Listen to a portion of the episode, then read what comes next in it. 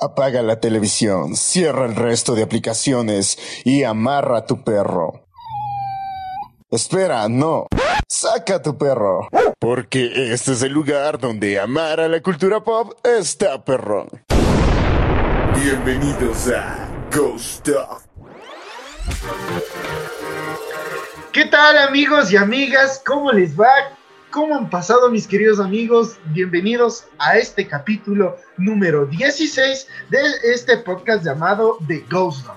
Como todas las semanas estamos aquí sentados para conversar sobre algo muy especial y muy importante y sobre todo para uno de los temas que más se ha cocinado durante estos días.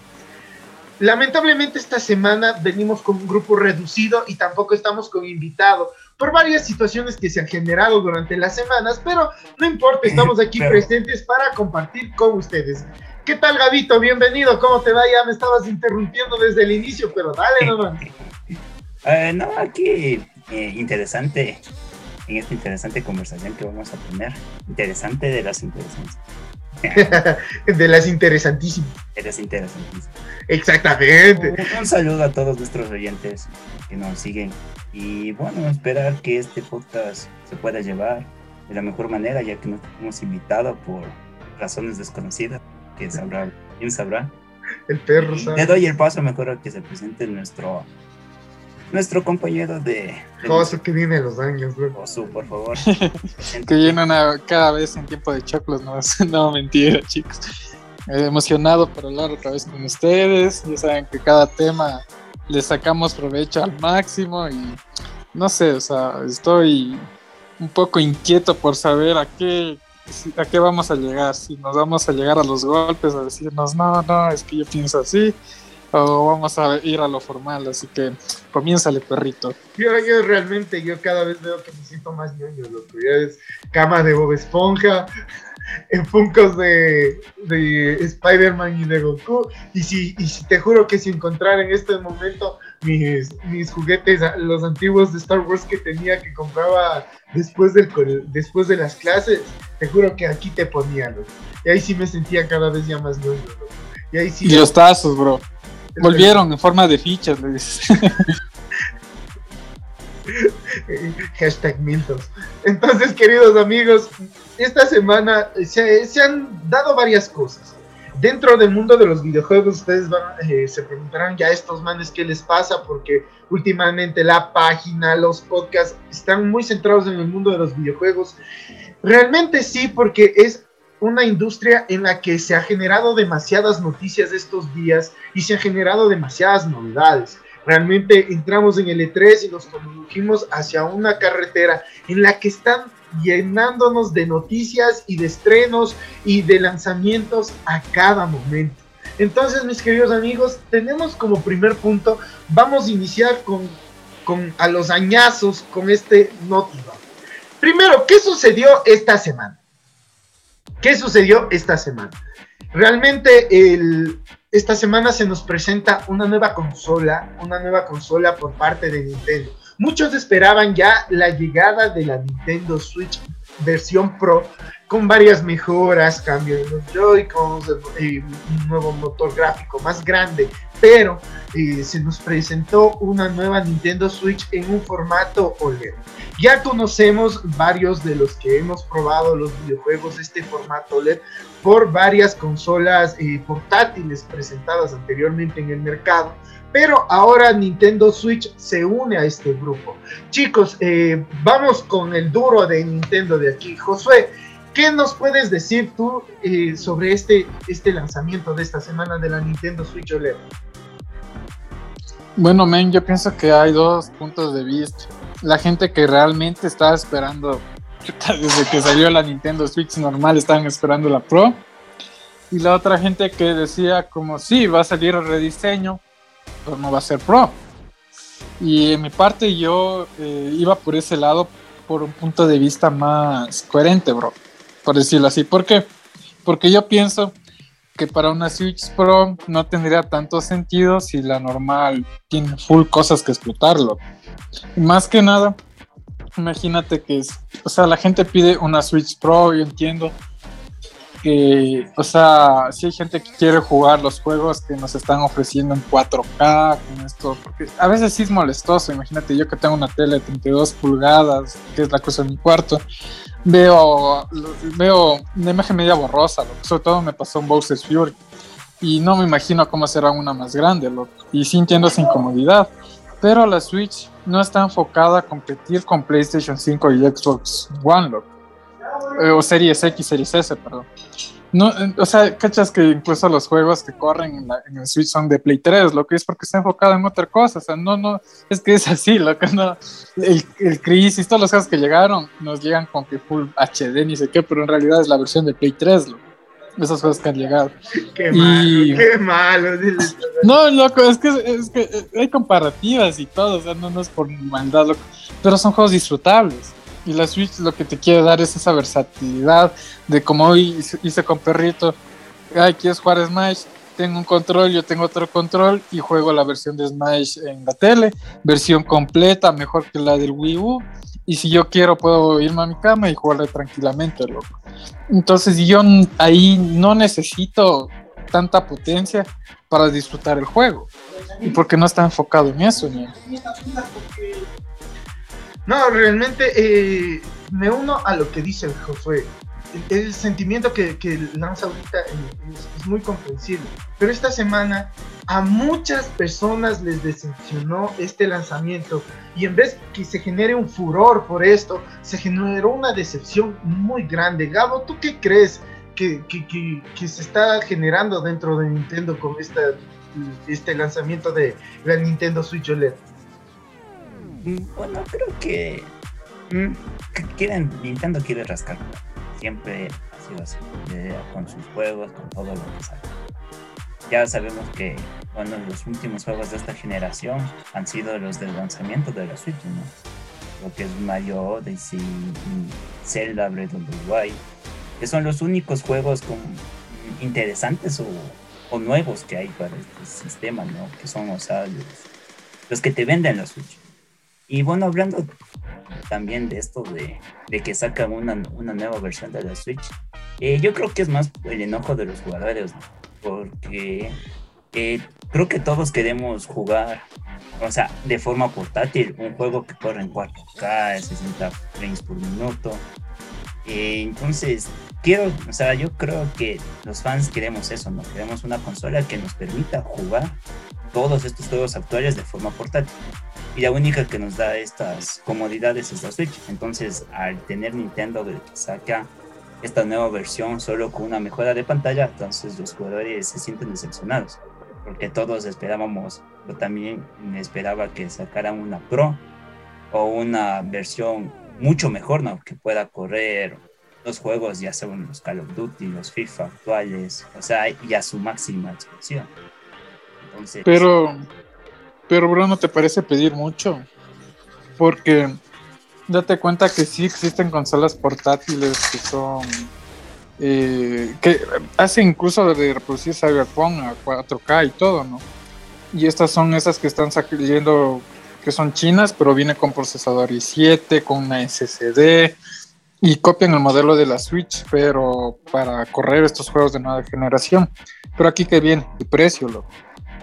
Y lo que siempre te dan las consolas en Play, en Xbox y en, en, Nintendo es que te dan esa facilidad de tú poder jugar los juegos. Y chuta, o sea, siempre has sufrido por esto, lo que, empecé es mejor, que empecé puedes correr los juegos a la calidad gráfica que tú quieres, a la visibilidad que necesitas, pero siempre tienes que pensar que no pagas mil dólares para por una computadora y eso que una siquiera te cuesta 2000 para que corra los juegos y después al otro año tienes que actualizarla y el otro año vuelta tienes que comprarte un nuevo procesador, nuevo la tarjeta gráfica, el otro año una nueva SSD porque no te cansas los juegos, o sea, las consolas siempre han estado enfocadas en que tú las adquieres y tienes un tiempo de vida que puedes utilizarlas y puedes disfrutar y no tienes que estar tan preocupado de que no, que tienes que ya que comprarte la nueva como una computadora, porque eso me pasa a mí por decir, tú también me hiciste Gabo la otra vez, yo tengo que comprarme una nueva tarjeta gráfica porque la tuya ya no te alcanza. Pero en cambio yo pienso que por esto es pedir mucho, porque claro, queremos ya una Switch Pro en 4K y todo eso, pero también en serio estamos eh, dispuestos a pagar 1.200 dólares para una consola así, porque no, no, no es nada barato. Y para responder al, perrito que él ya conteste, más que nada, imagínate que eso le decía que la Switch OLED sí es como que un poquito decepcionante porque la OLED ya había en la PC Vita. Y así digan, es que la OLED es mejor, la LCD es mejor. Nos están trayendo tecnología antigua y nos están cobrando más por eso. Y yo lo único que sí pienso con esta versión es que debían darnos al mismo precio, o sea, como esta es la Switch, el nuevo modelo y va a costar lo mismo para que las otras bajen. Porque en eso sí estoy de acuerdo contigo, o sea, quieren sacar plata. Pero, a ver, yo me voy a lo que propone el Gabo. Tema de los juegos, cómo, cómo van corriendo. Yo realmente, no sé, eh, si estoy mal, mándenme al diablo, pero realmente, si nos vamos a poner eh, en el punto de Nintendo, eh, la ambición de Nintendo, nosotros el, el anterior eh, podcast que hicimos con Mr. Game Over, ya lo habíamos hablado. El, realmente Nintendo se va centrando en un aspecto y en un, y en un mundo en el que, en primer lugar, Nintendo no busca venderte cualquier cosa. El Nintendo se vuelve el Apple de las consolas. ¿Por qué? Porque siempre te va a buscar vender calidad, algo bueno. No podemos exigir tantísimo algo sobre un procesador, porque también Nintendo, en, este segundo punto que les voy a poner, nunca, yo, eh, de lo que yo me acuerdo, ha buscado eh, correr juegos de gran magnitud con grandes, eh, con grandes, eh, con grandes gráficas, grandes motores y cuando lo ha tratado ha fallado. Tenemos el caso de la Wii U cuando ya comenzó a meter juegos IPs como Call of Duty.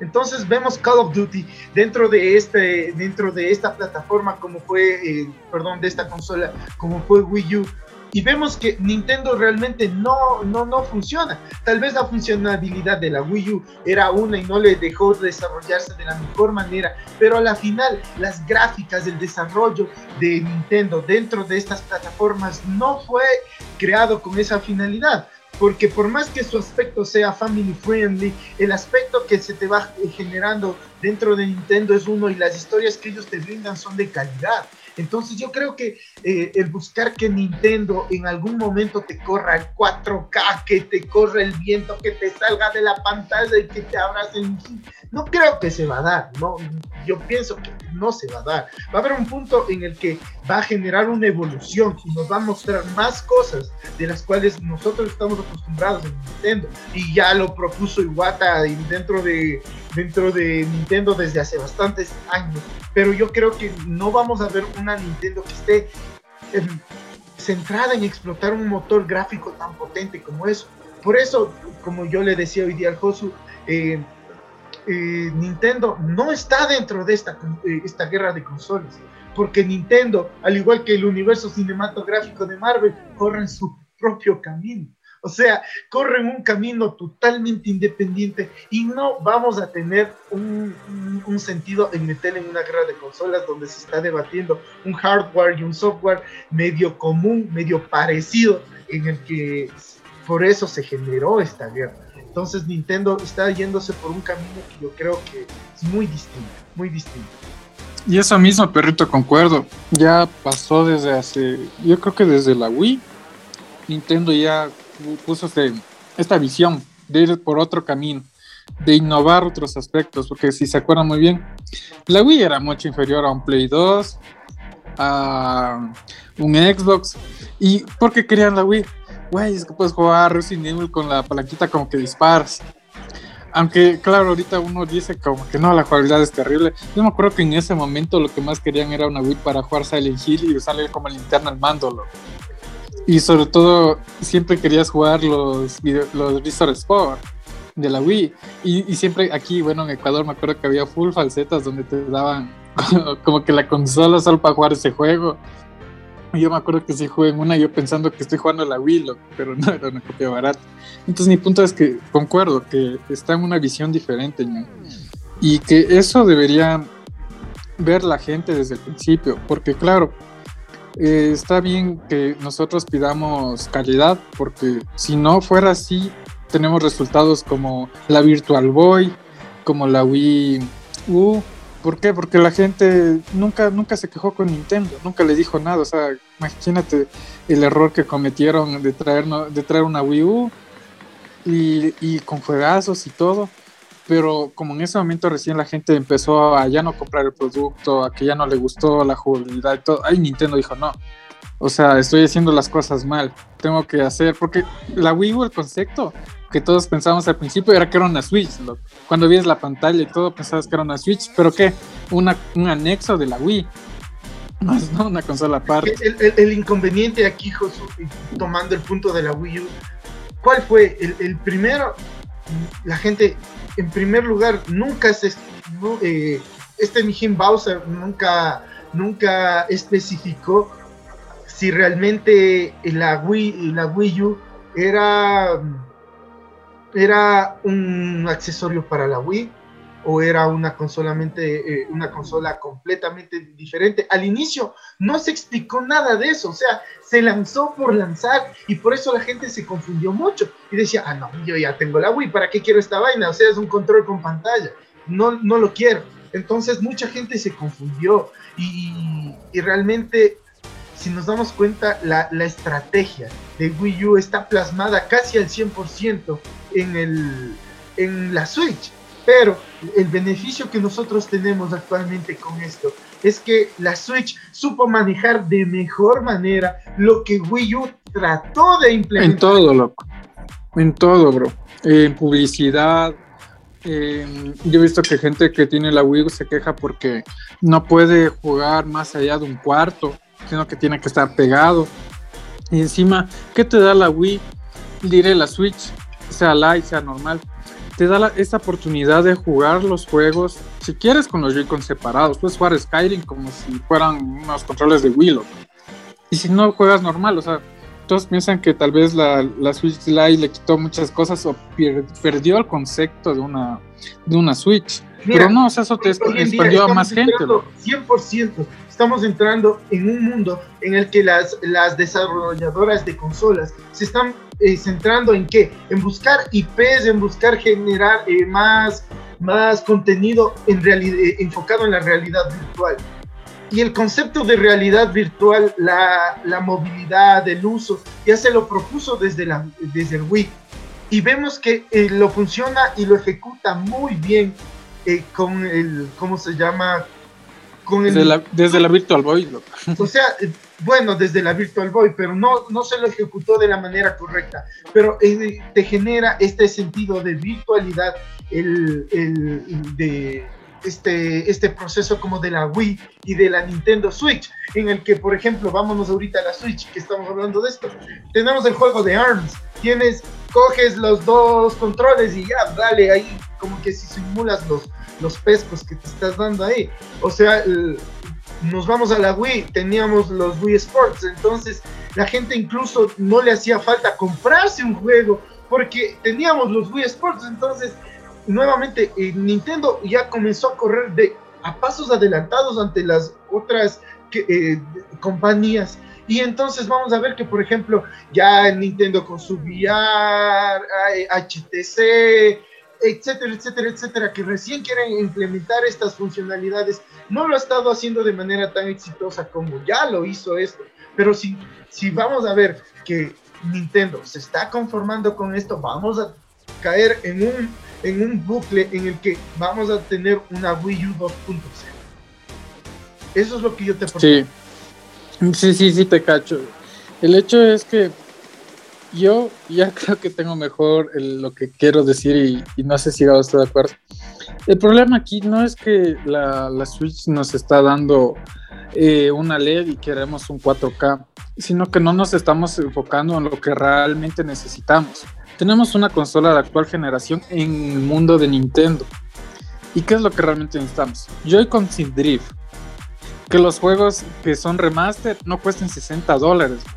Porque claro, o sea, por decir en el caso de Bowser Fury, eh, concuerdo que es el 3D War, que no ha vendido tanto, pero es un juegazo, pero con un DLC bien bonito, bien trabajado, con una buena historia. Pero hay el caso de Ping, de Bayonetta, de otros más títulos que tú te compras y es la misma versión del Wii, loco. Tal vez se vea un poquito mejor, pero pagas 60 dólares y a mí no me afecta porque yo nunca tuve una Wii, nunca pude jugar esos juegos y es como mi primera compra. Pero imagínate tú querer jugarle y ya tener comprado por el Bayonetta 2 y no poder jugarle en el, Switch. O, tener que esperar así por un montón de juegos para... Yo, yo te quiero cortar ahí, o sea, vos dices a mí no me afecta, ¿no? Es que no me afecta porque no. Es mi primera consola, ajá. es mi primera consola. O sea, que ahí viene también el problema. O sea, Nintendo quiere. Va enfocada a este público nuevo que nunca ha comprado estos, juegos. Es que, es que ese es el problema, loco. Que, que, Nintendo está adquiriendo a más gente. Es que sí, sí te cacho. Ese mercado, o sea, si tú sigues apoyando ese mercado y sabes que estos remasters. Ellos van a seguir con esas cosas. Es malo, entonces pero, es, que también lo que yo le entiendo muy bien al host es que a la final tú vas a ver, a ver, ¿cuál fue uno de los éxitos que ahora está generando Xbox? ¿Cuál es? A ver, el Xbox Game Pass que tienes eh, el Game Pass. ¿Y qué te hace el Game Pass? Tienes una variedad de juegos de las diferentes generaciones en las que puedes utilizar en tu consola de actual generación y explotarla de mejor manera y no vas a tenerlo por, eh, por precios estrafalarios muy grandes que te van a afectar obviamente al, bolsillo. Una de las cosas que, está haciendo maravillosamente la tienda de, Epic y, haciendo que mucha gente se mude de Steam a Epic es el regalarte un juego, el darte un descuento, el darte una ayuda para que puedas conseguir tu juego favorito. Pero, ¿cuál es el problema de Nintendo? Nunca te bajan un juego. Nunca Ni siquiera te regalan nada, loco. Nunca te Por todo te. Y es que ahí va mi punto, loco. Perdón que me haya extendido de más, pero Gabo tiene razón. Que uno eh, le da eso a Nintendo de que siga así. Pero mi punto es que a la gente nueva, como te digo, no, no le afecta tanto porque es como quiero este juego, eh, lo compro. Como me pasó con el 3D. Como me pasó con el 3D All Star un ratito, bro. Estamos viviendo experiencias medias turbias con el Josu, pero bueno, o sea, mira, mira, Gabo, el... Ya, ya volví, ya volví. Perdón, es que se me va la idea. es que esto que me pasó con el 3 All Stars, ¿qué pasó? Los juegos son los mismos que las consolas, no tienen nada de nuevo. Y incluso el de Nintendo 64 no le arreglaron ni la cámara, ni la jugabilidad, nada. Es el mismo juego y Nintendo te excusa de que te da, te da la misma experiencia, ¿no? Pero no es así, loco. No es así, o sea, yo, yo me compré porque nunca jugué el 64 bien, en la compu no cachaba inglés, no cachaba el emulador y todo.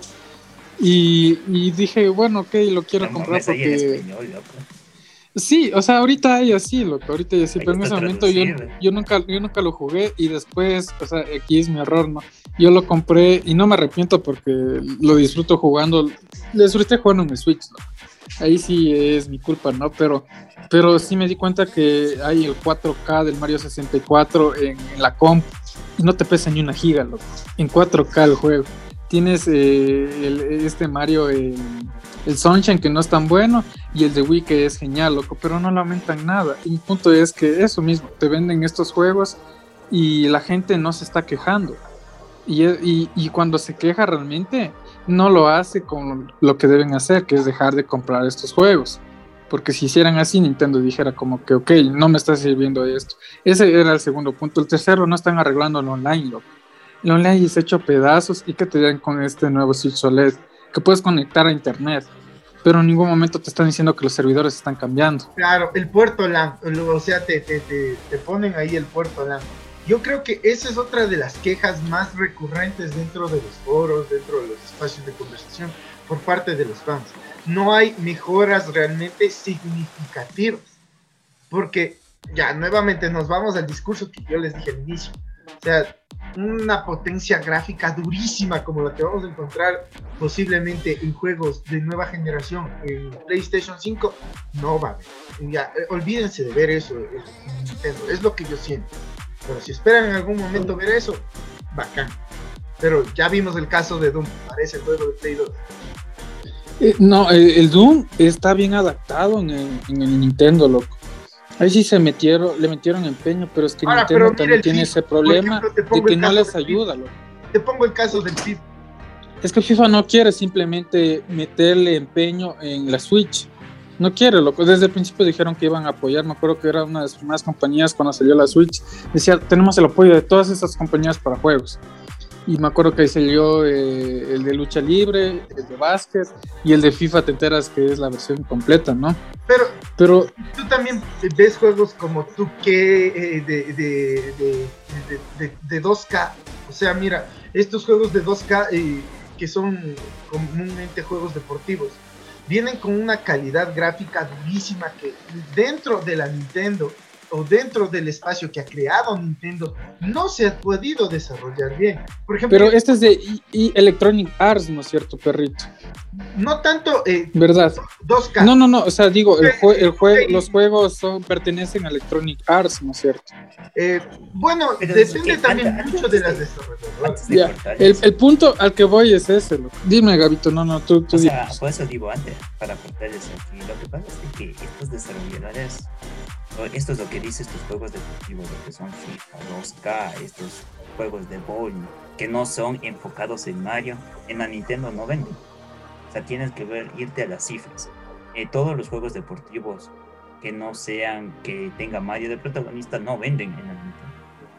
O sea, todos los juegos cross generacionales no venden, o sea, no, no, no, no venden este Exactamente, esa es una de las razones. Y otra de las razones por la que tú mismo dijiste, Gabo, a ver, ¿por qué te compras un Nintendo? Para jugar un Call of Duty, un Battlefield, ¿para qué te compras un Nintendo? No te compras. Claro. Mario, Zelda, Mario, Metroid. Para jugar Mario y los juegos A ver. Siendo sinceros y con la mano en el corazón, yo creo que eh, la, eh, el Nintendo es una es la única actualmente la única consola que se sostiene junto a sus a sus exclusivas porque si te das cuenta las exclusivas de las otras de las otras compañías pueden ser comparables con el producto de la competencia Ah, Es entonces que ahí tú ves en las ventas de cada mes, creo que es. Y, o sea, no, no es por alabar a Nintendo, pero es la realidad. Los juegos, el top 10 son 8 de Nintendo, uno de Play y uno de Xbox, digamos así, si es que a veces está Xbox. Y esto varía, pero mi punto es que siempre venden más los de Nintendo. O sea, teniendo una, una consola que vende solo en un juego que vende solo en una consola, logra vender bastante como lo hizo Spider-Man en Play 4. Pero claro, Spider-Man es uno de los juegos contados en Play. Vuelta a Nintendo. Salió Animal Crossing, El Animal Salió Mar- Mario Kart más 8, jugado todos en ventas. 2020. El juego más jugado en el 2020. ¿Cuál fue? ¿De, de, de dónde fue Nintendo Animal Crossing? La gente amó ese juego porque fue la mejor compañía de la pandemia. Mm, mm. Y, fu- y eso que solo eh, presentaron esos dos juegos. loco. O sea, ni siquiera es como que Nintendo te, se esforzó en decir como, no, es que tenemos que prometer lo que les dijimos, vamos a sacar un juego AAA cada mes. No, sacó ese, Paper Mario. Paper Mario, la gente... A mí no me gusta tanto los RPG. Imagino que la gente que no le gusta tanto no lo compró. Otros que sí dicen que es una máquina que tiene Que tiene muchas, muchas cosas. Entonces, nuevamente, Sí, perdón, o sea, es, es un juego que tiene, que tiene un cariño al, hacer- al ser hecho, ¿no? Pero eh, aquí viene la cosa, o sea, que más ganó Animal Crossing, no se esforzaron, ese era mi punto. Y, y la gente, claro, pedía, me acuerdo, eh, un Nintendo Direct y todo, pero, chuta, o sea, eh, era contraproducente. Pides cosas, pero aún así sigues comprándole el juego y, y es como Mario Kart 8, siempre les digo ese ejemplo, ¿no? Pides un Mario Kart 9, pides que salga ese juego con toda la emoción, pero el Mario Kart 8 siguen todos en ventas. O sea, como les decía, si a mí me sale algo bueno, ¿por qué voy a hacer la segunda parte de eso si la primera me sigue dando ventas, y, y- y- y no te asustes si las demás, eh, los demás juegos eh, de, inspirados en la franqui- franquicia de Mario que utilizan el tema deportivo generan el, el mismo ingreso que eso. Entonces, mira, a la final, nuevamente, tú no te compras un Nintendo, eh, un producto de Nintendo para jugar IPs que puedes encontrar tranquilamente en otras, en otras consolas. Muy pocos casos funcionan. Por ejemplo, tenemos Life, Life is Strange. En el Switch corre durísimo. Pero si tú le ves en, el, en, el, en, el, Play, tú le ves en el Xbox, es como que no sientes que, que, ese juego sea de parte de eso. Entonces, mira, eh, mira yo creo que es, es, un poco difícil que se vayan generando este, este cambio gráfico y generacional en el que están metidos las otras compañías dentro de Nintendo. Porque nuevamente Nintendo corre a su tiempo y corre a su modo y no se, se mete en, guerras que tal vez a ellos no les conviene. Gabito, ¿qué, nos, Gabito, ¿qué nos puedes decir tú? Bueno, sí, yo sigo lo mismo que tú, pero solo quería resaltar lo que, bueno, entre en estas tres compañías, grandes compañías, también creo que nadie hasta ahora ha hablado de los proyectos de consolas que han fracasado, ¿no? Como podemos decir, Project Stadia, que era la promesa de, Microsoft, creo que era para... Project, Project Scorpio, amigo, Scorpio. No, Stadia. No, no, el Stadia era de Google, ah. el, Stadia, el, Stadia, el Stadia era de Google. Yo también iba Ya, pero espera, espera que el Gabito nos siga diciendo su parte. Sí, entonces, como podemos observar, entonces, actualmente, o sea, cualquier desarrollador de juegos creo que se votan por estas tres compañías. Y, y bueno, y, y eh, siguiendo con lo que dice este perro, o sea, yo creo que, en resumen, creo que Nintendo lo compras por los juegos de Mario, Microsoft los compras por los juegos eh, por todos los juegos que puedes tener y por todo por todo lo que puedes obtener de eso. Y PlayStation los compras por los exclusivos de no sé si algo tiene algo que yo creo que eso está bien loco y está bien el aspecto en que esta lucha hace que, no, que nos den una mejor calidad. Es decir si es Xbox sacas una mejor esto del online o sea, te juro, Nintendo, algo siento que les ha de dejar como que, oye, ponte pilas como el Switch Online, no cobres tanto solo por juegos de NES, agrégales por lo menos los de Game Boy, los de 64, pero no estés cobrando por, por eso. Igual la PlayStation, o sea, imagínate, tú compras un juego en Xbox y por eso yo tengo esta duda de si comprarme un Xbox o un Play, porque en Xbox te registras, o sea, quieres el Game Pass y eh, ni bien juego eh, de estreno en Xbox AAA lo tienes en el Game Pass.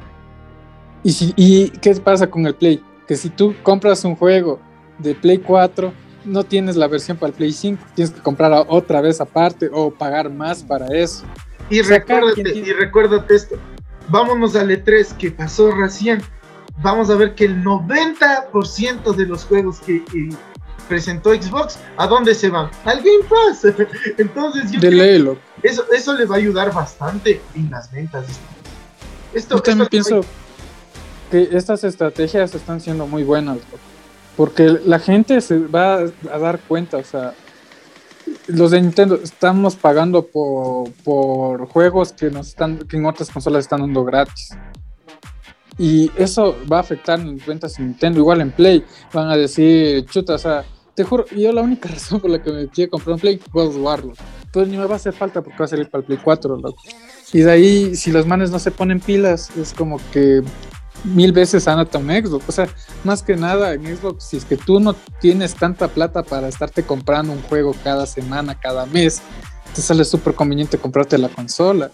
En pagas el Game Pass y tienes un catálogo infinito. O sea, ya tiene más de mil juegos esa vaina, entonces yo creo que están hechos los que van a comprar. Buenos juegos, loco.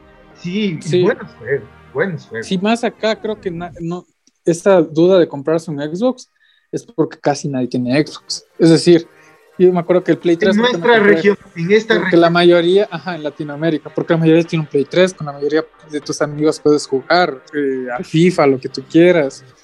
Y, o sea, eso, eso es lo malo, porque Claro, ponte, yo, yo me acuerdo que compré la Switch y solo con mi novia la otra vez, que fui engañado por los comerciales de Nintendo, loco. Porque te sale que están todos sus amigos, sacan su Nintendo, están en el parque, empiezan a jugar. Compra y date cuenta a ver con quién juegas, loco.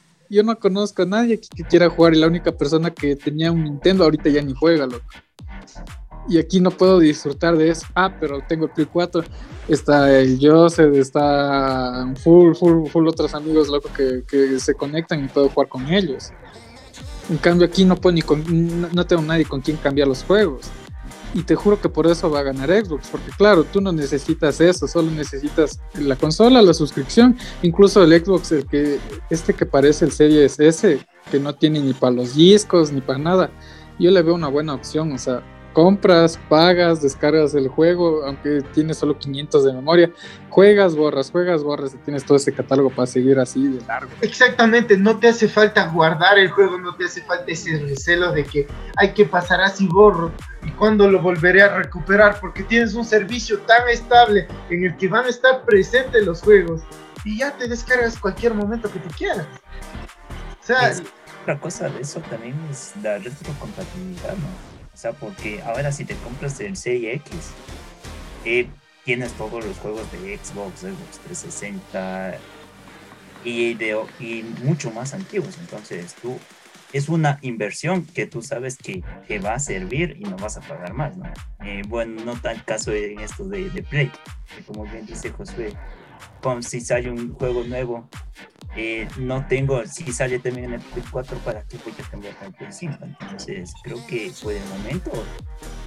O sea, personalmente yo si me fuera por un Series X, o sea, de cabeza. Yo creo que, que, esto tiene que evaluarlo muy bien Nintendo, por Nintendo, Nintendo, perdón, el que me atranque, eh, Nintendo, porque mira, tenemos el, el, el, el, problema de las ventas ya es verdad que el Switch sigue siendo el líder en ventas, pero ahora, después de, de, esta E3, que para Xbox fue, realmente, eh, no fue cosa del otro mundo, pero para Xbox fue espectacular, porque fue el momento preciso e idóneo donde se pudo mostrar de mejor manera y pudo presentarnos cualquier cantidad de cosas. Entonces, la reventó, loco. O sea, a comparación de las otras compañías que estuvieron. ¿Qué eh, quedaron? ¿qué, no, ¿Qué hizo 2K? Chútanos. Un, un mensaje motivacional. ¿Qué hizo Warner?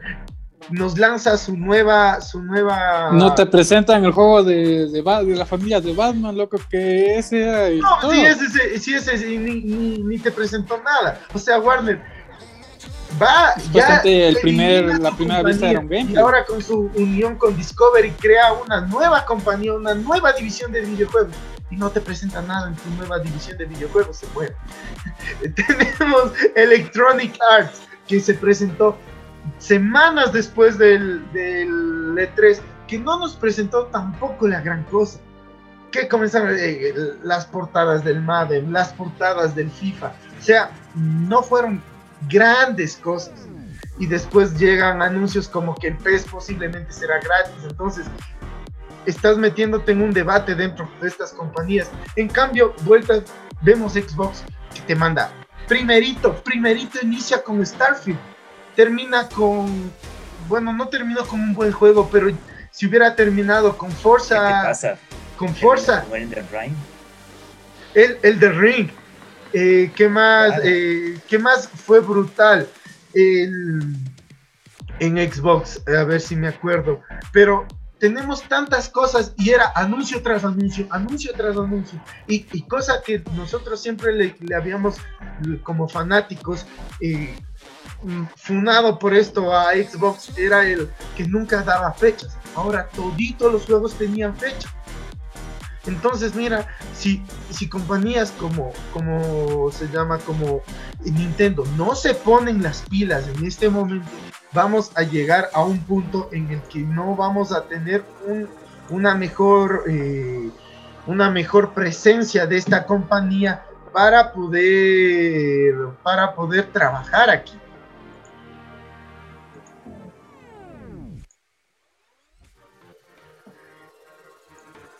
Gabito, ¿qué nos puedes decir tú? Bueno, sí, eso, es que hablando eso de, lo que presentaron, creo que sí, o sea, Xbox fue el que más anuncios tuvo. Y eso es irónico porque todos estos años, los últimos cinco años, Xbox era el que presentaba una o unas dos juegos máximo y nada más, ¿no? Y este año sí nos viene a presentar como un mínimo, creo que eran unos siete juegos, ocho juegos, de los cuales cuatro eran esperados y cuatro nuevas IP. Bueno, esto gracias a las compras que ha hecho, ¿no? No, sí, en total, si no estoy mal de los juegos que se presentaron en el E3, creo que son 23 juegos, 27 por ahí. Imagínate cuántos juegos se salió para. Y la mayoría de este juego era. Eh, espéralo este verano. Estábamos en verano. Espéralo este invierno. Ya se viene el invierno. Es las navidades. Fin de año. Esto, esto también, esto también. Aprendiendo las, las temporadas con el perro. o sea, esto también creo que es gracias a la, compra de los estudios, ¿no? Porque el mayor, o sea, eh, el estudio que más hizo anuncios fue Bethesda presentaron tres nuevas IP, eh, dos nuevas IP y un Discúlpame, discúlpame que te, que te mate ahí, disculpa. Es verdad, se hizo más grande el anuncio de Bethesda, pero ¿qué fue? Eh, ¿El remaster de qué? De Doom. ¿El remaster de qué? De Fallout. Entonces, realmente lo que hace esta compañía eh, Bethesda fue decir, estos son los productos que te gustan ahora vamos con mejor calidad para esta nueva generación. No, no, eh, estás, estás obviando dos nuevas IP que ellos sacan. Ellos van a sacar y bueno, no son. Ah, sí, sí, sí, sí. Se me va el juego, el juego que se presentó esta semana en el, en el State of Play. Sí. sí, se me va. Antes de pasar al State of Play, eh, que también es otro de los temas de esta semana, vamos cerrando este tema de Chicos, ¿qué creen que se venga para el futuro en una consola de Nintendo? Dentro de esta misma generación, ¿será que finalmente sí sale una Switch Pro? ¿O, vemos ya una nueva consola totalmente distinta para una nueva eh. generación en Nintendo? No creo. Yo creo que esto de la Switch, como ya sacaron esta, esta nueva versión OLED, yo creo que la Switch para unos 3, 4 años más. Sigue con el mismo Switch. Y después de eso sí estaríamos pensando en una Switch Pro. Una Switch Pro y no una nueva consola. Yo creo que esto de, esta consola que es tanto portátil como de mesa, creo que estaba, ha sido el gran acierto de Nintendo. Es que cambia algunas de estas cosas, si no mejora lo que ya tiene, creo que se va a estampar como el Wii o sea, yo de mi parte, yo creo que en unos 3, 4 años sacan una versión mejorada del Switch para ya competir con una nueva generación de consolas. Porque como tú, como ya dicen ustedes mismos dicen, en términos de venta, vende bien, no necesita una mejora de software ni de hardware para vender bien. Los juegos que venden son como de nicho, pero estos juegos de nicho son muy vendidos entonces, creo que eh, económicamente y en ventas le va bien a Nintendo. No tengo nada para decir. Que no piensen los jugadores es cosa diferente. Sí, realmente yo concuerdo con el garito. Vemos que eh, Nintendo se está estancando en esto, en no pensar en los jugadores. Y tiene que ponerse las pilas, porque ya hay compañías que están buscando llevarse ese trono a nivel de ventas que está teniendo en este momento y esta compañía. O sea, hay, hay muchos que se están, están luchando por esto, entonces tienen que ponerse las pilas. Josué, tú para terminar, ¿qué nos dices de, la, de una posible nueva consola de Nintendo? Eh, verás, yo pienso que lo que pasa es que la consola, si sigue vendiendo como está, va desde el 2023 para adelante. Si es que o sea, ven que ya hay pérdidas porque hay nuevos componentes ya para que haya Play 4, Play 5, Series X, Series S, y ya llegan y ahí empiezan a haber pérdidas, yo creo que ahí ya se van a poner las pilas, porque como ustedes saben, desde el principio que se sale una consola, ya empiezan a trabajar en la otra, en la siguiente generación. Pero mientras le esté dando los jugadores que se que creo que todos los que juegan Nintendo, si le escuchan, se cargarán con él o encima de él pero, o sea, si sigue vendiendo, va a seguir, va a seguir con, con la Switch. Y si los jugadores en serio no se ponen las pilas en pedir realmente lo que necesitamos, un mejor online, uno, juegos de calidad, nuevos IPs, o, que ya serio por lo menos nos muestren qué están haciendo con las cosas que sí prometieron. Yo creo que Nintendo simplemente seguirá su camino y chuta, esperemos que sea para bien, loco. Eh, esperemos que, yo pienso que para una Switch Pro no, no, no han de sacar. Porque para una Switch Pro sacas de una vez una Switch 2 o, la consola que se venga. Y para competir, como tú dices, por su camino. Tal vez no con juegos triple A, triple A de otros que llegan 4K, pero sí una que ya por lo menos puedas jugar el FIFA con modo historia y todo esto. Y otros y que sea manteniendo ponte, el Fortnite, loco. El Fortnite aunque se juega en una calidad bien baja, te juro, yo sí disfrutaba jugar Fortnite en, la Switch, loco. Lamentablemente ahí no está el Real Tracing. Eh, pero, a ver, antes de terminar este punto, eh, ¿cómo le ven a una futura consola de Nintendo?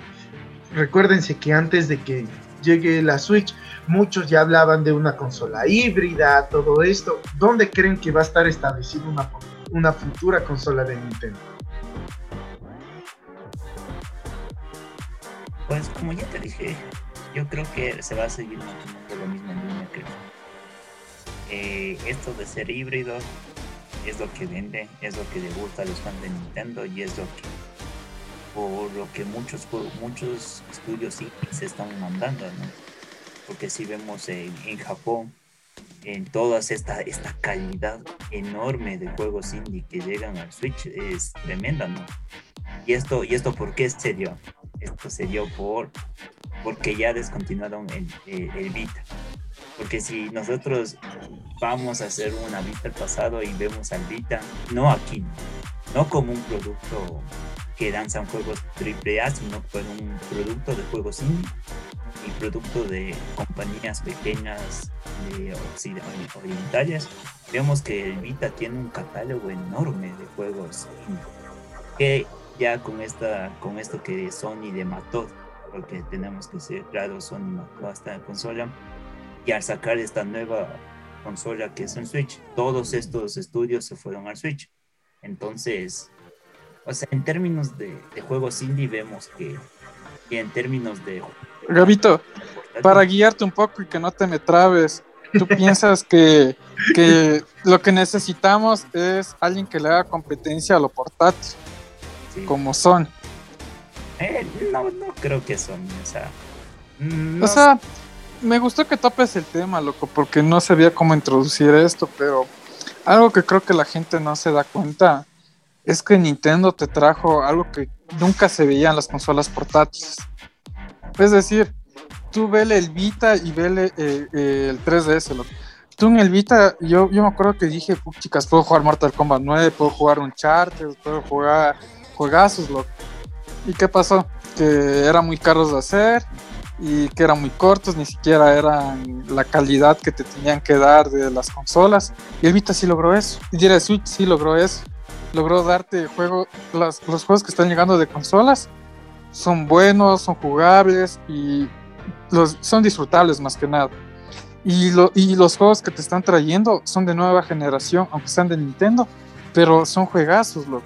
O sea, tú juegas el Mario Odyssey, juegas el Breath of the Wild, juega el, sobre todo el Smash, Y yo me acuerdo que vi el Smash en el 3DS cuando empezó Joseph. Y es un cambio brutal, loco. Intento, yo, yo no puedo jugar el Smash del 3DS, loco. No puedo, porque juego el de Switch y esa es como la versión completa, la definitiva, incluso que le gana la del Wii, Y yo, para ya continuar con lo que dijo Perrito y no esconderme tanto, con lo que dijo de cómo sería la Switch Pro o la nueva que viniera, la nueva generación. La nueva yo Pienso que, yo pienso que aquí tienen que ponerse las pilas con los controles, ¿no? Con lo que no te del drip, ¿por, qué hago énfasis mucho en esto? Porque en GameCube, en los controles de Wii o cualquier otra generación del Nintendo, los controles eran para que te dure años, ¿no? para que te dure añazos y hasta ahora te venden a 30 dólares aquí una, un control de GameCube para que juegues el Smash Lock, porque es el mejor control para jugar. Y eso no te están dando. Incluso, no sé si te conté, perrito, pero el control pro que yo me compré, hay riesgo de que me dé drift. Imagínate, o sea, no, no me salvo ni así, lo. Entonces yo pienso que deberían ponerse las pilas con eso. De que deben darle una mejor potencia o, o ver un mejor procesador en NVIDIA, diré una tarjeta gráfica que les permita correr juegos, como te digo, eh, ya completos, como el FIFA. No necesariamente tenemos que pedirles que nos vengan a traer uno que le compita al God of War, pero sí algo que les saque más provecho, sí.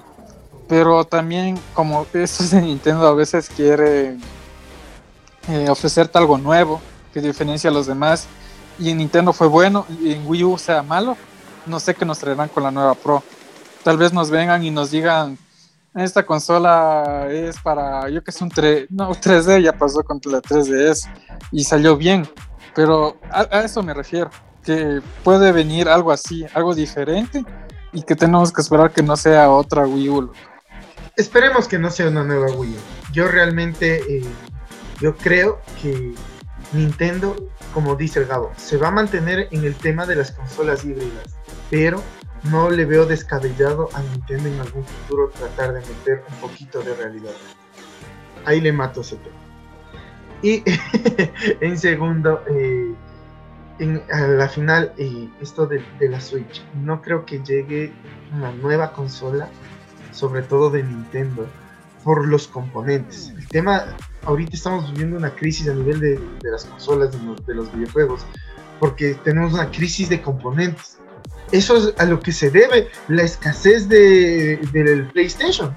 Porque tenemos una crisis de componentes que no se está cubriendo y no se está respaldando para que las personas no puede, para que las personas puedan adquirir más.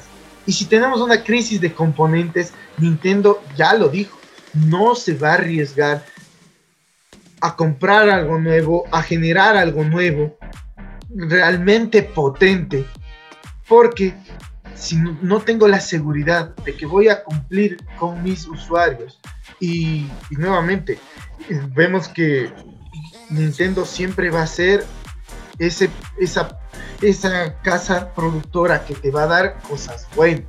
Y si te va a dar cualquier cosa simplemente lo hace entonces eh, yo pienso que hasta que no hay un cambio realmente generado por este tema de la pandemia no hay un cambio generalmente a nivel económico y a nivel de los componentes, no, no va a haber un cambio de, de consola o una mejora realmente significativa o un cambio generacional en Nintendo. Eso, queridos chicos. Eso en torno a Nintendo y para ir terminando, tocamos el último punto, estos últimos 20 minutos. El State of Play de este año. Tal vez eh, los chicos de aquí no les vi, no lo vieron, pero yo les conté. Eh, State of Play. Que no tenemos Play 5, bro. State of Play fue, eh, en este año fue una propuesta lanzada para el, el, mercado de los videojuegos independientes. Todo este tema del indie fue explotado dentro de, de, de esta de esta consola y donde la presentación digital de esta consola pero algo que nos llamó mucho la atención, y ya nos íbamos a eso con el tema del gabito, la presencia de Bethesda en este juego, en esta eh, conferencia hecha por PlayStation. Es verdad, no fue la mejor conferencia porque ya eh, PlayStation ya nos lo había advertido, que no vamos a ver nada de nuevo de Horizon, no vamos a ver nada nuevo de sus juegos AAA, nada de God of War, nada de esas cosas. Pero y vamos a ver mucho contenido de juegos independientes. Pero tenemos ahora la presencia de Deadloop. De Deadloop. Nunca íbamos a imaginarnos que Xbox tenga una presentación en la conferencia de PlayStation. ¿Qué, ¿Qué, les pareció esto, chicos? O sea, la presencia de Bethesda en la conferencia de PlayStation. Me pareció una máquina, loco, porque Xbox, aparte de todo lo bueno que estamos diciendo que hace, está tratando de decir como al jugador, como que, oye, yo no tengo bronca con que juegues en Play, en eso. Yo quiero eso, que juegues. Quiero ofertarte mis mejores juegos. ¿Y por qué digo esto? Porque se vio que PlayStation está con esta, con esta cosa que hubo con Fortnite, con, con Epic Games, eh, creo que hubo un, de, un, de, un juicio o algo así por no sé qué cosa, y se vio que PlayStation siempre estuvo en contra de crossplay y todo y tú te das cuenta que, o sea, Xbox aparte te está ofreciendo todo eso, no tiene, no tiene ninguna bronca de que esos juegos salgan en Play, y por eso dicen, chuta, si Xbox sigue así, el próximo Doom, el próximo juego de Bethesda que saquen, capaz sale en Play, loco. Y, algún, y, la gente, así siendo de PlayStation, está diciendo, Xbox mejor tiene que sacarle como exclusivo, porque solo ahí van a ir y decir, solo, o sea, quiero el Xbox por esto. Como vas por un Horizon, God War. No sé qué piensa el Gavito. O sea, más que todo esto, o sea, pienso que están viendo que, o sea, si es que estas compañías como es Bethesda eh, saca sus juegos en todas las consolas, va a generar más ingresos, ¿no? O sea, es obvio que va a generar más ingresos, tanto si vende, si saca para PC, para Play. Sabes que siempre un poquito más que te ganes es una mejor ganancia. Entonces, lo que Xbox piensa. Es mejor que nada.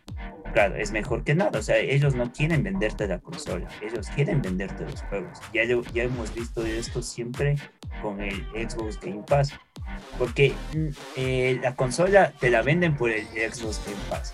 Y el Xbox Game Pass viene por los juegos. Entonces, Xbox al tener estos exclusivos que no van a ser exclusivos, sino que van a ser vendidos por otras consolas, va a generar más dinero, ¿no? Y eso es lo que quiere Xbox. Que eso para los jugadores nos beneficie, es también algo muy productivo, ¿no? Eh, esto también podemos ver también con Sonic, que ya últimamente ha sacado juegos para PC. Bien, digamos lo que es, ah, este? Horizon. Horizon ya el 1 hay para PC. The Zero Down. Ajá, entonces. Y hicieron un State of Play dedicado solo a Horizon Zero Dawn en PC. Y también está el Death Stranding, ¿Sí? el ah, Days Gone. El Days Gone y. Vos también y ojalá saque el Bloodborne, Claro, o sea, ver un futuro, ver que, que juegos exclusivos de Play pasen a Xbox, eh, no me parece una idea tan descabellada pero claro que esto también para estos grupos de nicho que apoyan o sola, o sola Play o sola Xbox va a ser como un golpe bajo, ¿no? Sí. Visto muchos en muchas comunidades que estos juegos exclusivos que salieron para PC ya fueron eh, fueron ya objetivos de burlas, objetivos de hate, de que por qué Sony hace esto, o sea, te sientes, o sea, para estos grupos se sienten como ofendidos que haya, hecho esto solo. Y Xbox, o sea, yo pienso que está bien, ¿no? O sea, como jugadores está bien. Y ahí también me voy a esperar un poco hasta el final para decir una, una que otra cosita y lo que yo quisiera ver. Listo, o sea, para mí e, excelente lo que han dicho. Realmente me pareció algo, algo muy, muy chévere lo que expone el Gabo y lo que expone el Josu, porque vamos a ver a Xbox como que la compañía, y obviamente a Microsoft, como la compañía conciliadora, como la compañía conciliadora, que realmente vemos que Phil Spencer no está centrado en, que, en la rivalidad, que en la pelea, ellos están centrados en hacer sus cosas y, y hacerlo de una manera interesante para los usuarios. Realmente yo a quienes sí veo enfocados realmente en una pelea es al mismo PlayStation. Porque, eh, miren, ¿qué, ¿qué, fue lo que se filtró hace una semana? O sea, mira, que dicen que ellos ya tienen preparados, pero listísimo, listísimo, listísimo, listísimo. Varias exclusivas, varios anuncios, pero brutales que te van a hacer explotar la cabeza y realmente se va a sentir el cambio generacional. Pero está esperando que algo lance la competencia. Y sí me parece un poco egoísta esto, porque esperar que lance algo, que por ejemplo, que salga el Halo, el, Halo Infinite Multiplayer, sale, ese, el, sale el día del estreno del, del multiplayer eh, del Halo Infinite, entonces, boom, te bota el exclusivo. O sea, está únicamente yo le veo al que sí está inmerso en esta guerra de consolas es la PlayStation. Yo creo que se va a está y, se mete en esto de una manera incesante. Yo creo que no va a poder generarse ese concilio entre las compañías gracias a PlayStation. O sea, tengo esa percepción. Espero que no sea así, porque realmente este rumbo que ustedes exponen, que genera Xbox, nos puede ayudar a que nosotros como videojugadores aumentemos las experiencias y vayamos ganando. claro, ese es el chiste. Estoy de acuerdo, Hablando de esto de que dices, esto de, Sony, yo eso que yo, a mí siempre me gustaba la compañía de PlayStation, Pero no se compró el Play 4 y tal vez no se compre el 5. No, el 5 sí voy a comprar, estoy esperando que llegue acá. Eso dijo con el 4, porque el 4 tenía tenía un, un Core y, como dijo, y 4 creo que dijo, ¿te acuerdas? Ya, entonces, un poco hablando de esto de Sony que está fallando en estos aspectos. También en estas, en estas últimas, en esta última semana también hay este anuncio de que Sony no le gusta tanto los juegos indie, ¿no? Creo, no sé si hayan visto esa noticia que o hay varios desarrolladores que han dicho públicamente que trabajar con Sony eh, no les genera mucha ganancia y es hasta cierto punto es antiproducente bueno, no les genera tanto, tanto apoyo Sony, ¿no? Porque bien, bien decía estos desarrolladores que si ellos quieren meter su juego a la, al store, a la, a la tienda de Sony, para que, les, para que Sony les promueva sus juegos, necesitaban darles 25 mil dólares para que tengan, para que tengan esta publicidad en la tienda. Oye, pero es tan brutal. Yo, yo recién escucho, loco. O sea, si tú no me dices, yo no, no, me entero. Claro, exactamente. Estos desarrolladores pequeños de compañías indie están molestos, ¿no? Con Sony por todas estas políticas que tú. Nosotros veníamos hablando de Nintendo, que Nintendo, que Nintendo tantas cosas, Nintendo no piensa en sus, en sus jugadores, pero vemos también a muchos juegos, muchas compañías indie que se votan por Nintendo, porque Nintendo les da estas facilidades.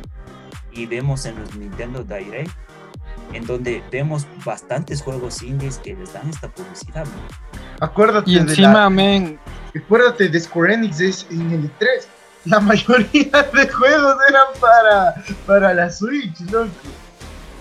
Y encima ellos rompen el sistema porque en la Switch, en la Store, tienes las ofertas, loco.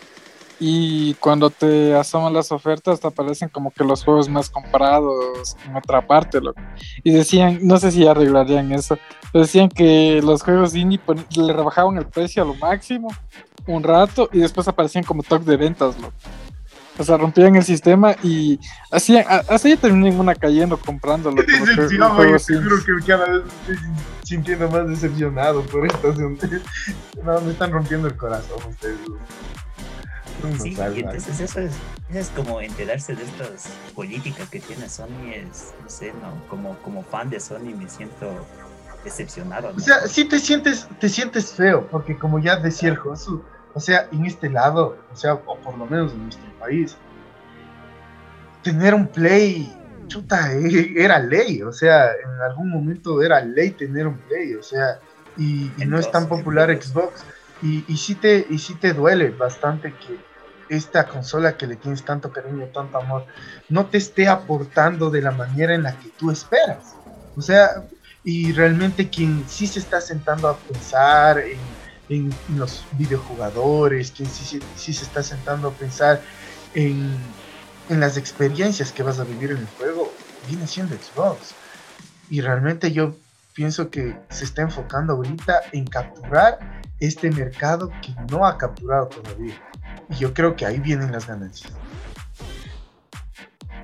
Como también podemos ver que también pensaban que el Xbox Game Pass no sé si sea cierto, pero aquí en Latinoamérica bajó de precio, ¿no?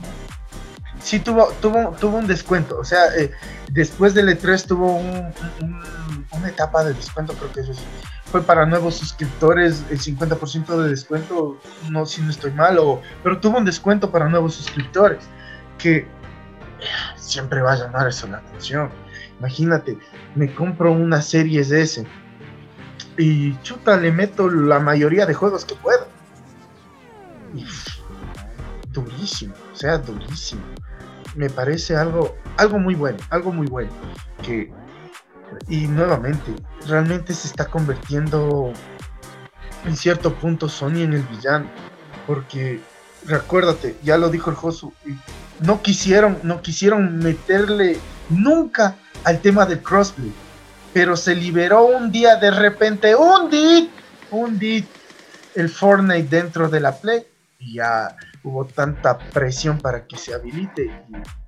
Y, ya tenemos Fortnite en el PlayStation. Y encima eso que te digo, niño, que ellos no te están acolando con esto de que tienes un Play 4 y o sea, te compras el Play 5 y que tengas esta la misma versión, o sea, eso están haciendo juegos aparte, ves juegos como Crash Bandicoot 4 que te da, eh, que te sale ahí en la portada y, gratis actualización para el Play 5, o sea, como que ya no necesitas comprarte así. En cambio, ellos con sus juegos que te están haciendo, y esto pasó con Ghost of Tsushima, lo que hay este problema de que, claro, o sea, tú te, estás comprando el juego, pero si ya tienes el juego y quieres comprarte la versión mejorada para el Play 5, tienes que comprarte aparte otra vez el juego y aparte el DLC. O sea, los manes en sí no te están ayudando a, a, jugar como lo está haciendo Xbox. Más que, más que la experiencia, es lo que te da Xbox, esa, esa, oportunidad de que tú no tengas que preocuparte por estas cosas. Ya pasó con Play 4, que si tenías un Play 3 y compras un Play 4, esos juegos de Play 3 ya quedan ahí, nunca más los podrás jugar. Y Xbox desde el principio, hasta los juegos de Xbox, el primerito, no todos, pero sí los más importantes, puedes jugarlos en tu consola 4K y sabes que esa inversión que diste no va a ser en vano, ¿no? Y, sabes que yo, yo le veo al futuro que, Xbox está marcando un precedente como Game Pass y así como Netflix marcó el precedente en, el streaming de video, yo pienso que ahora eh, eh, está haciendo esto Xbox con el streaming de videojuegos y va a haber un punto en la que toda desarrolladora va a querer tener su streaming de videojuegos. Ya lo intentó en un momento Electronic Arts y estuvo en conversaciones, se estaba desarrollando y nunca llegó a una solución porque realmente lo que propone Xbox es muy fuerte.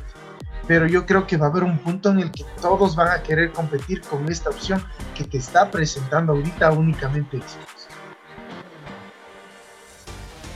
Entonces, chicos, para terminar con este State of Play, fue un evento solo de indies y se habla de generar ahora en un futuro State of Plays y dedicado solo para un juego determinado. ¿Qué les parece esto? ¿Qué les parece? PlayStation está tomando el rumbo correcto? Tal vez se esté equivocando. ¿Qué creen para ir terminando con esto? ¿Qué me dices, Gabito? Bueno, esto enfocar a un solo videojuego no me parece una mala idea. Por lo que son solo transmisiones. O sea, como te digo, esto ya lo hablamos en un capítulo anterior, ¿no? De que si era mejor el E3 virtual o presencial. Eh, creo que en, esto, en este caso, para presentar un videojuego y hablar más de él, hacer un estado play enfocado solo a un videojuego no me parece una mala idea. Ya que como es, si es en red. Si es que es virtualmente, si es que es un streaming, como en este caso. No me parece una mala idea porque creo que es la mejor opción que tienen para presentar más a profundidad algún juego que realmente quiera eh, vender o publicitar de esta manera. Y ahora, el, evento que se dio el, jueves, ¿crees que era necesario o se podían esperar un tiempito para hacer un, un compilado más grande y y meterte los indies junto a anuncios grandes. ¿Qué, me puedes decir tú? Mm, no sé, la verdad. O sea, aquí sí no te puedo decir si está bien o mal, porque como bien sabemos, eh, ¿qué, juegos esperamos? el MOS eh, Libro 2, está eh, Shifu que salió al fin, algo después de un año está este de la serie de Yakuza, de los creadores de Yakuza, que se llama Los Judgment, está el juego de Hinokami Chronicles, del, de, ¿cómo se llama? Del anime de Demon Slayer, y ¿cuál más estaba? Un juego que se llamaba Fist, pero realmente no me, no me llamó la atención. Estaba también un juego que se llamaba Arcade Gedon, que eh, era un Fortnite, loco. O sea, era un Fortnite. Y, y, por qué te digo era un Fortnite? No porque era un Battle Royale, o sea, porque tú les veías jugando y, y solo veías nuevas skins del Fortnite, loco. O sea, no fue algo grande. Por eso te pregunto, ¿crees que fue necesario? O sea, para presentar juegos indie. O sea, para hacer publicidad a juegos que sabes que no van a tener esta gran acogida. O sea, van a tener ventas muy, muy pequeñas. O puede, o puede ser que llegue uno de estos juegos a ser la gran maravilla, ¿no? Como, como pasó también con Final Fantasy que al principio no vendió bien, pero después explotó. Como Q. Claro, como también podemos hablar de Oulas, que también al principio no vendió bien, pero con el paso del tiempo explotó, entonces... Y sacaron hasta la secuela, la expansión. También podemos hablar de... Yo realmente, yo creo que esta, esta, este fin de este jueves se lo pudieron haber ahorrado. Porque el gran juego que tuvieron ahí, en el Summer Game Fest, ya vimos que el, corte del director de, ¿Cómo se llama este juego? Ya se me fue el nombre. El, juego de, que juegas a, repartidor de Uber Eats. De Uber Eats. Death Stranding. El corte del director de Death Stranding. Donde todos los que han jugado el juego, yo no he jugado. Y sí se pusieron a decir que hay cambios significativos que se ven que les van a ayudar. Pero de ahí, no, la gran cosa, o sea, para mí. Es que te venden un DLC con nombre de corte de director. No, no, no, no, no es un DLC, es un juego. Eso es lo que te hacen creerlo. No, no. Es lo que te hacen creer. No Porque no es una expansión casi. Te venden este DLC como un juego nuevo. Me, me expliqué. Pero, Perdón. ¿Por qué digo que es un DLC? Porque tú compras el Dead Stranding y lo terminas.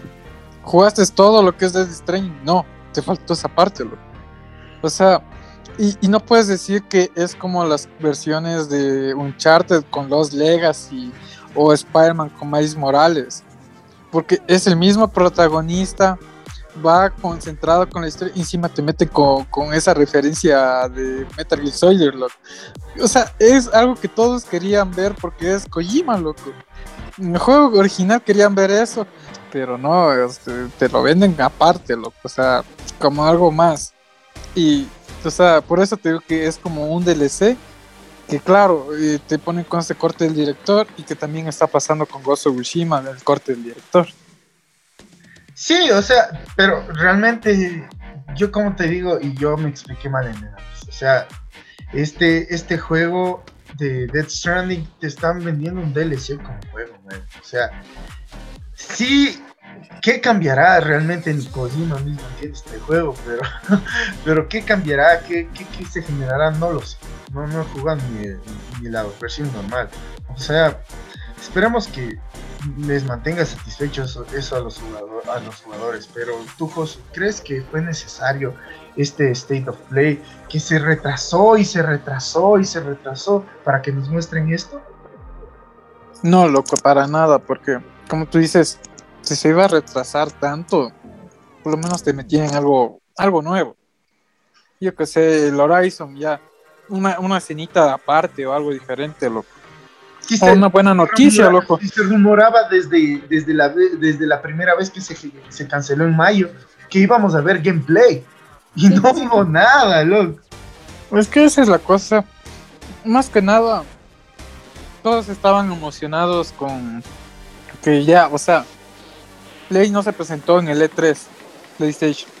Entonces en este State of Play es oportunidad de que den lo que no, lo que no mostraron ahí, lo que querían hacer aparte, supuestamente, porque todos dijeron eso. PlayStation quiere lucir por sí mismo sin necesidad de E3, pero no. Entonces ellos mismos no es que te curan la herida diciéndote, no, vamos a, presentar juegos indies, no esperen nada. Porque, o sea, es como meterse el cuchillo a uno mismo, loco. Es como que yo les dijera, no vean este podcast porque ni nosotros lo escuchamos. Y no es así, nosotros, nosotros mejor escuchamos como unas dos veces yo escucho con mi novia que escucha y me pongo yo también a escuchar y a ver qué, qué huevada ha dicho. De las, O de sea- las 100 reproducción, de las 100 reproducciones. O sea, lo que me refiero es que hasta ellos mismos que te digan eso, es como que. Por eso creo que Gabo ni, ni Gabo ni yo vimos.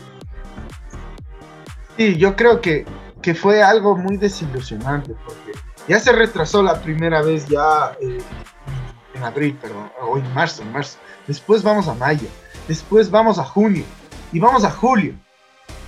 Vamos a julio y tú dices, hijo de madre, si estos manes se salieron de la del E3, ha de ser porque ahora sí se viene, pero unos anuncios de esos que te mueres. Y después yo me pongo a pensar antes del State of Play, no, no va a pasar nada, porque si ya te dijeron que no va a haber nada de God of War, no va a haber nada de Horizon, nada de IPs nuevas, y, y te pones a pensar, no, o sea, creo que el State of Play fue para PlayStation fue el año anterior, y creo que este año se van a guardar, porque no van a vender juegos por la falta de componentes, la falta de consolas, y no se van a vender cosas, entonces, ¿para qué saco cosas nuevas? Me puse a pensar en eso pero a la vez, ¿para qué te guardaste? ¿Para qué eh, tanto misticismo, tanto misterio? Si en la final nos ibas a presentar esto. No, no le quito el mérito a los juegos, o sea, son juegos que tal vez puedan funcionar muy bien, como ya lo expuso el Gabo, pero el trato que les dio en esta presentación PlayStation no es el correcto. Y ahí vemos el resentimiento que nos dijo el Gabo acerca de, de Sony con, con los juegos indie. Listo muchachos, entonces yo creo que hemos terminado por esta semana, nos hemos pasado 10 minutos más, pero han sido una conversa muy buena. Yo creo que este es el, podcast en el que más le hemos hecho hablar a Gabo me siento muy, muy, muy, muy feliz. Entonces, entonces chicos, muchas Te gracias. olvidas de los otros. ¿no? Eh, muchas gracias. Gracias, gracias. Muchas gracias, muchachos. Bueno, y antes yo ahora sí, lo que iba a decir es que, bueno, como conclusión, ya que hemos hablado tanto de, en lo de Xbox, ah, cierto, tu punto que no expusiste. Dale, dale, Sí, antes sí. de cerrar. Bueno, lo que iba a decir es que, bueno, en conclusión, si es que Xbox Game Pass saliera en el Play 5, si se pudiera poner el Xbox Game Pass en el Play 5, te juro que me fuera de cabeza. En un, un concepto de Xbox Game Pass dentro de PlayStation. Sí, Todos nos fuéramos de cabeza. Pero sabemos que está difícil que pase eso. Es que incluso eh, eh, eh, PlayStation tiene eh, PlayStation Now, ese que tú juegas juegos por streaming. Pucha, casi ni eso te dan en Latinoamérica, loco. O sea, lo que tienen no, no, no, no, no lo aprovechan. Y somos del Y mercado. por eso lo veo difícil que... O sea, más que nada, loco, eso, eso, eso fue un aporte que hizo Nintendo y no sé si está haciendo Xbox.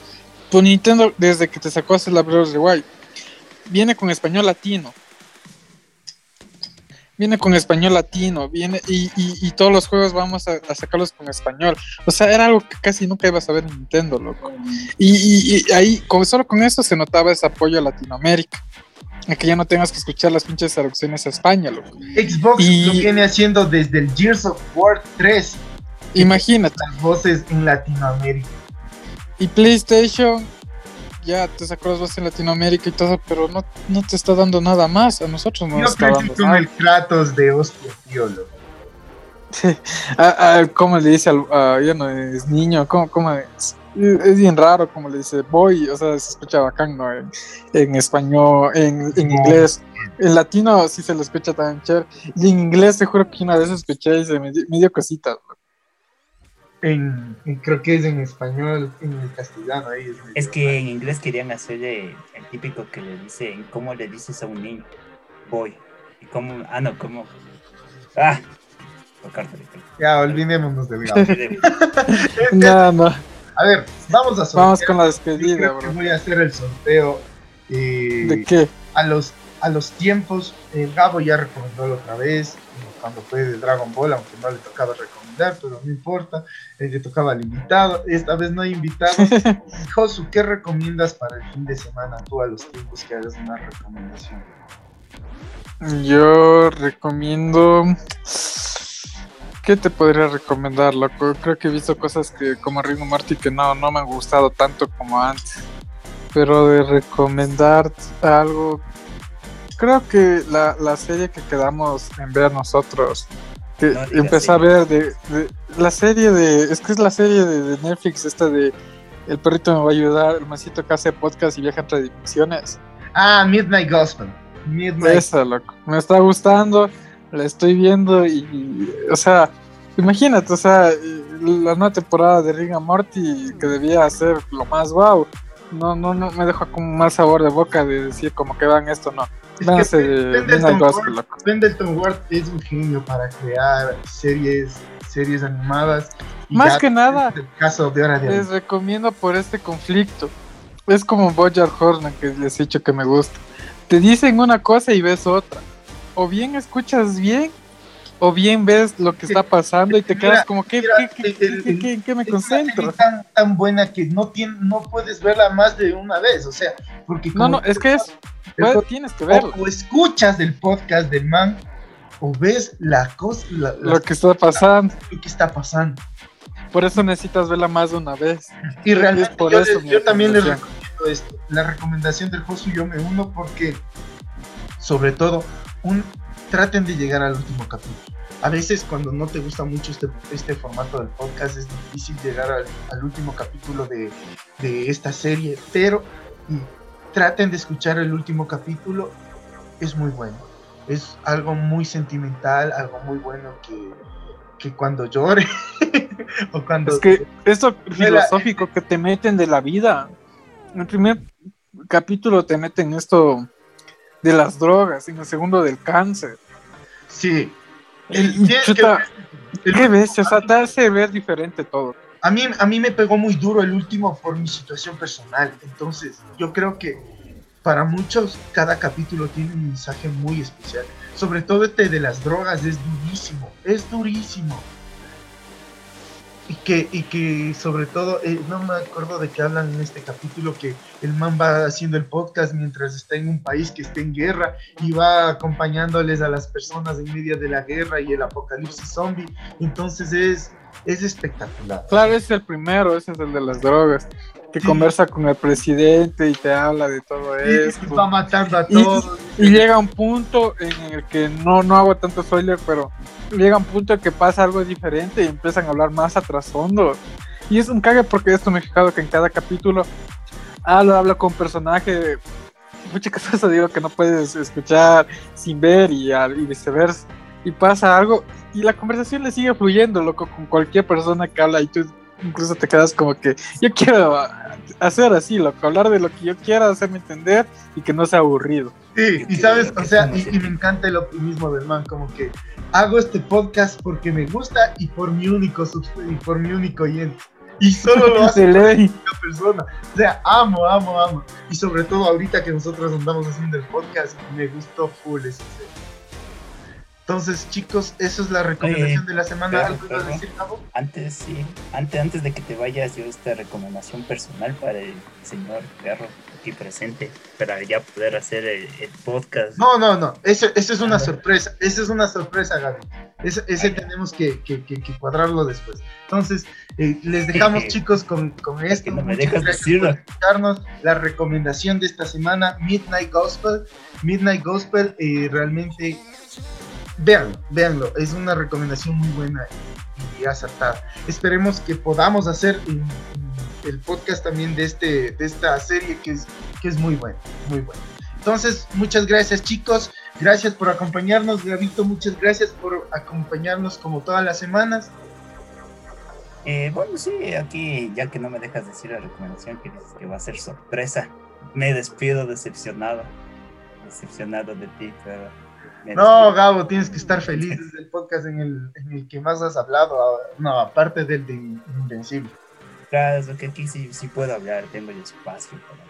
Para... Nosotros eh, ahí me, me contengo un poquito para. Hoy no- te Que el callas. Jose le intimida, dice loco, que el Jose le intimida. Eh, no, pobre Joseph, ojalá eh, nos pueda acompañar el próximo capítulo Sí. que llega el día miércoles. Tenemos miércoles capítulo especial, así que estar muy pendientes.